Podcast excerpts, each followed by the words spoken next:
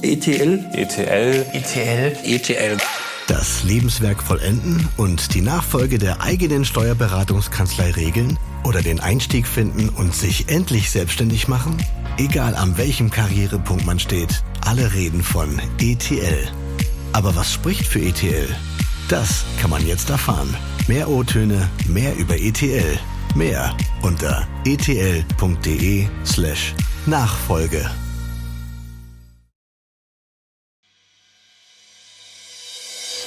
Fachfragen.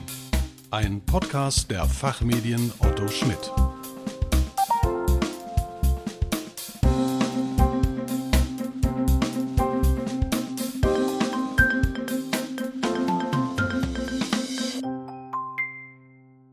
Hallo und herzlich willkommen zum Expertentalk der Fachfragen.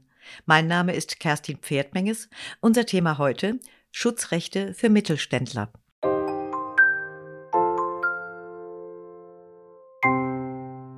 Ein Schutzrecht bietet seinem Inhaber die Möglichkeit, seine Produkt- oder Verfahrensidee für einen Zeitraum, der meistens festgelegt ist, allein zu vermarkten. Je nachdem, welcher Aspekt gerade bei einem neuen Angebot geschützt werden soll, stehen verschiedene Schutzrechte zur Verfügung. Patente, Gebrauchsmuster, Marken, Designs, Urheberrechte und andere. Mehr Einnahmen, höhere Gewinne. Unternehmen mit eigenen Schutzrechten stehen besser da, Besonders kleine und mittlere Unternehmen, die KMU, profitieren. Wie sich Patente und Schutzrechte besonders für den Mittelstand auszahlen, erzählt uns unser heutiger Gast Dr. Florian Lichtnecker, Rechtsanwalt und Fachanwalt für gewerblichen Rechtsschutz in Eggenfelden. Er beschäftigt sich seit seiner Zulassung als Rechtsanwalt vor über zwölf Jahren mit Patenten, Marken und Co. und vertritt in diesem Zusammenhang unterschiedlichste Unternehmen aus dem In- und Ausland im gewerblichen Rechtsschutz. Unter seinen Mandanten finden sich klassische Start-ups und Amazon-Händler, aber auch weltweit tätige Unternehmen. Gerade bei vielen mittelständischen Unternehmen hat er einen gewissen Nachholbedarf beim Thema Schutzrechte festgestellt. Guten Tag, Herr Dr. Lichtnecker. Willkommen bei den Fachfragen. Schön, dass Sie hier sind. Hallo, vielen Dank für die Einladung und die freundliche Vorstellung. Herr Dr. Lichtnecker, Unternehmen mit Schutzrechten sind laut verschiedenen Studien erfolgreicher als solche ohne diese Schutzrechte. Trotzdem sinkt die Zahl der Patentanmeldungen und Gebrauchsmusteranmeldungen in Deutschland seit Jahren. Woran liegt das? Was denken Sie? Ja, mein Eindruck ist, dass manche Unternehmen das Thema Schutzrechte gar nicht richtig auf dem Schirm haben und oft zu unerfahren in diesem Bereich sind. Ja, so wissen sie oft nicht, was geschützt werden kann und welche Möglichkeiten es gibt. Dabei gibt es für fast alle Unternehmen interessante Optionen beim Thema Schutzrechte. Selbst für ein Patent muss man dabei das Rad nicht neu erfinden und oft reichen schon gewisse Verbesserungen und kleinere Neuerungen für einen Patentschutz. Ein weiterer Punkt ist sicherlich, dass Unternehmen häufig bereits im Tagesgeschäft viel zu tun haben und sich mit verschiedenen Herausforderungen konfrontiert sehen, sodass dann keine Zeit mehr für diese neuen Themen bleibt. Manche Unternehmen sehen auch gar keinen Bedarf und meinen, dass das Thema nicht wichtig für sie ist, was aber gefährlich sein kann. Teils gibt es vielleicht auch negative Erfahrungen aus der Vergangenheit, bei denen Schutzrechte nicht erfolgreich registriert oder durchgesetzt werden konnten. Schließlich hört man immer wieder von einer Angst vor hohen Kosten. Ja, das mag zwar manchmal zutreffen, häufig gibt es aber die Möglichkeit einer wirtschaftlichen Lösung, um zumindest einen Basisschutz für die, ja, das geistige Eigentum zu erreichen. Zudem gibt es auch ein paar Fördermöglichkeiten, die ganz interessant sind. Insgesamt gibt es also ganz unterschiedliche Gründe, warum Unternehmen keine Schutzrechte anmelden. Vor allem große internationale Unternehmen melden zahlreiche Schutzrechte an. Was bedeutet das konkret für den deutschen Mittelstand, wenn man sich nicht mit Schutzrechten beschäftigt? Ja, Ignorieren des Themas kann durchaus gefährlich sein. So droht vor allem der heimischen Wirtschaft, ja, dass die den Anschluss verliert und es besteht die Gefahr, dass ins Hintertreffen gerät, wenn andere wichtige Bereiche für sich abstecken. Weder haben Unternehmen dann eigene Schutzrechte, die sie nutzen können, noch haben sie damit zusammenhängende Werbemöglichkeiten zum Beispiel mit der Aussage patentiert oder mit dem bekannten R im Kreis für eingetragene Marke. Ja, selbst wenn das Thema ignoriert wird, sind Unternehmen nicht selten mit Schutzrechten Dritter konfrontiert. So kann es eventuell zu vermeidbaren Rechtsverletzungen von Rechtsschutzrechten Dritter kommen. Ohne eigene Schutzrechte fehlt zudem häufig auch eine Verhandlungsposition, wenn es irgendwie zu Konflikten kommt oder ja, wenn man sich da gegenübersteht. Wenn man auf Rechte Dritter angewiesen ist, ja, sind auch Lizenzgebühren an diese zu zahlen, wenn man sie nutzen möchte, oder muss ein Produkt ganz einstellen, wenn man sich nicht einigen kann mit den Dritten. Hat man jedoch eigene Schutzrechte, so lassen sich diese an Dritte lizenzieren und man erhält nicht selten eine sehr interessante Vergütung von den Dritten für deren Nutzung. Welche Schutzmöglichkeiten gibt es denn bei einem neuen Produkt und warum sollte ein Unternehmen seine Neuentwicklungen schützen lassen? Ja, vor allem bei neuen Produkten gibt es vielfältige Schutzmöglichkeiten mit jeweils einer anderen Zielrichtung. Zu nennen sind hier Marken, Designs sowie Patente und Gebrauchsmuster. Eine Marke, ja, das kennen die meisten, ist zum Beispiel ein Unterscheidungszeichen für Waren oder Dienstleistungen.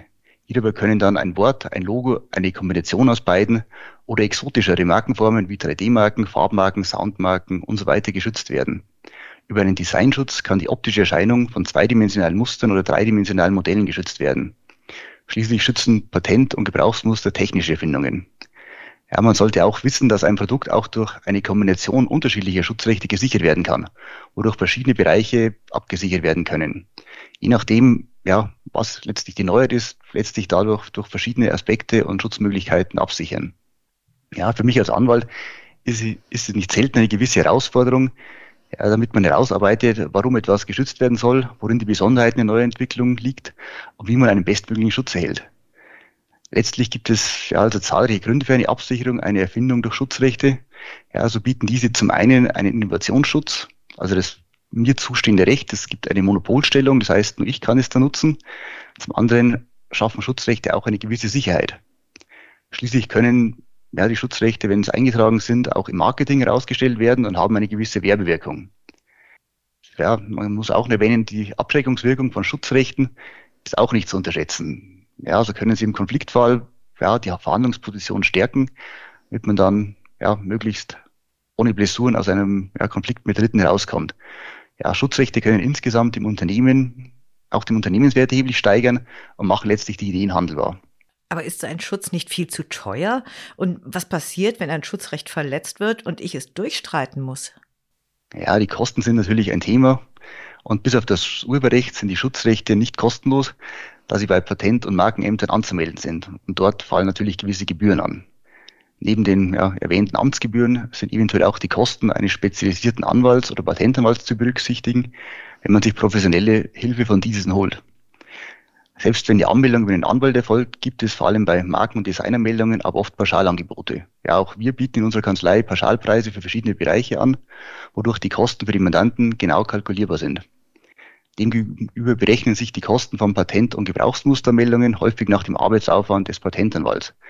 Ja, so macht es zum Beispiel einen Unterschied, ob die Erfindung einfach oder sehr komplex ist. Also manche ja, schicken regelrechte zwei Doktorarbeiten und wollen daraus was gebastelt haben. Andere haben die ja, klassische Alltagserfindung, die dann ja, eher kürzer abgehandelt ist.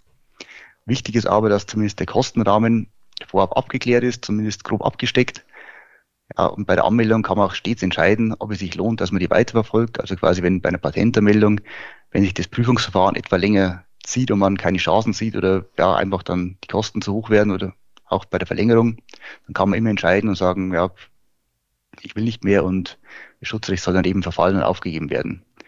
Ja, um die Kosten zu senken, gibt es auch verschiedene Förderprogramme, wie etwa das Programm Vipano oder den SME-Fund der Europäischen Union, die ja speziell in letzter Zeit recht großen Anklang gefunden haben. Man sollte außerdem immer trennen zwischen den Kosten der Schutzrechtsanmeldung und den Kosten bei einer Schutzrechtsverletzung. Wenn ein Dritter ein Recht verletzt, dann gibt es verschiedene Möglichkeiten, wie offensiv man vorgeht. Und man kann im Grunde jederzeit stoppen, wenn es zu teuer wird. Ja, bei Verletzungsfällen ist auch nicht zu unterschätzen, dass man meist auch eine außergerichtliche Einigung findet. Und ja, in der Regel werden die Schutzrechte ernst genommen und das, was durchgestritten wird, kommt in der Praxis relativ selten vor. Also das meiste wird durchaus, ja, nach der Abmahnung der Berechtigungsanfrage findet man Lösungen.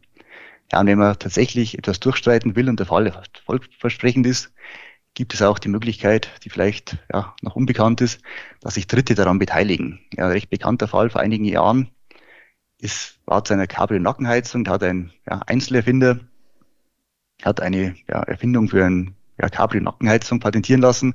Die wurde dann von verschiedenen Automobilzulieferern und großen Automobilherstellern verletzt. Er konnte sich das dann natürlich irgendwann nicht mehr leisten, weil die Kosten sind natürlich ja, relativ hoch, wenn sich das über verschiedene Instanzen durchzieht. Dann hat er sich verschiedene ja, Investoren ins Boot geholt, die haben dann den Prozess finanziert und letztlich ist der Streit beim BGH gelandet und ja, mit wird dann auch zu seinen Gunsten entschieden. Und das konnte eben nur durchhalten durch die ja, Investoren und Beteiligung der Dritten. Ja, letztlich hat die Finanzierung, ja, die Finanzierung fand dann gegen Gewinnbeteiligung statt und die hat sich dann am Ende für alle gelohnt. Ja, kommen wir zum Abschluss zu Tipps und Tricks. Welche Tipps können Sie Mittelständlern geben, die noch gar keine oder wenig Erfahrung mit dem Thema Schutzrechte haben? Ja, zumindest ein gewisses Grundwissen zum Thema Schutzrechte sollte im Unternehmen, im Grunde in jedem Unternehmen vorhanden sein. Dies kann man zum Beispiel durch einen Vortrag, eine Schulung, ein Buch oder eine Internetrecherche erhalten. Ja, gerade bei Online-Informationen sollte man jedoch aufpassen, da dort viele falsche und irreführende Angaben zu finden sind. Unternehmen sollten sich einfach mal Gedanken machen, an das Thema herantrauen. Ich und meine Kollegen helfen dabei gerne, auch offene Fragen zu klären. Generell ist zum Beispiel eine Marke für fast alle Unternehmen und Angebote sinnvoll. Also dass man den Namen des Unternehmens schützen lässt oder von einem Produkt etc. Produzierende Unternehmen sollten bei neuen Produkten auch prüfen und sich beraten lassen, was letztlich schutzfähig ist und sein könnte. Da gibt es eben verschiedene Optionen. Ja, fast kaum etwas ist ärgerlicher, als wenn ein Produkt dann nicht geschützt wurde und tatsächlich den großen Anklang im Markt findet. Ja, und dann hat man leider schon selber Fälle, wo dann auch gestandene Mittelständler zu uns kamen und sagen, ja, Produkt ist so toll, äh, wird so viel verkauft, jetzt möchten wir es gerne schützen lassen. Ja, und da muss man sagen, dass dann viele Schutzrechte leider ausscheiden. Also Patent muss eben absolut neu sein. Insofern ja, ist immer der, der große Tipp, vor allem bei technischen Schutzrechten, erst anmelden und dann veröffentlichen. Ja, weiter sollte man bei neuen Produkten und Produktentwicklungen prüfen lassen, ob es ein Verletzungsrisiko gibt. Wenn man keine eigene Kompetenz in diesem Bereich hat, ja, sollte man eben dann diese ins Boot holen und auch die Recherche durchführen lassen, zumindest, dass man einen groben Überblick erhält. Es gibt letztlich verschiedene Möglichkeiten und es lohnt sich auch wirtschaftlich, sich näher mit dem Thema Schutzrechte zu befassen. Vielfach ist es auch eine wirtschaftliche Entscheidung, ob es wert ist und wie, ja, wie stark man sich bei diesem Thema engagiert. Zusammenfassend sollte sich im Grunde jedes Unternehmen zumindest einmal grob mit dem Thema befassen. Auch wir konnten schon einer Vielzahl von Unternehmen helfen und es ist immer wieder schön, wenn ein Schutzrecht erfolgreich registriert und am Ende auch durchgesetzt werden kann. Ja, wir hoffen Ihnen mit diesem Interview einen kleinen Überblick über das Thema gegeben zu haben und die Lust bei Ihnen geweckt zu haben, sich mit dem Thema näher zu befassen. Herr Dr. Lichtnecker, vielen Dank für Ihren Besuch bei den Fachfragen und für Ihre Gedanken und vor allem auch Informationen zu dem Thema. Bitte gerne. Vielen Dank. Liebe Hörerinnen und Hörer, mehr zum Thema Schutzrechte finden Sie in der ZURE, unserer neuen Zeitschrift für Unternehmensjuristen, Rechtsabteilungen und deren Berater. Den Link dazu finden Sie wie üblich in den Show Notes. Wir hoffen, dass Sie gerne zugehört haben und dass wir Ihnen auch ein paar gute Hinweise und Antworten geben konnten. Vielen Dank für Ihr Interesse. Und bis zum nächsten Mal.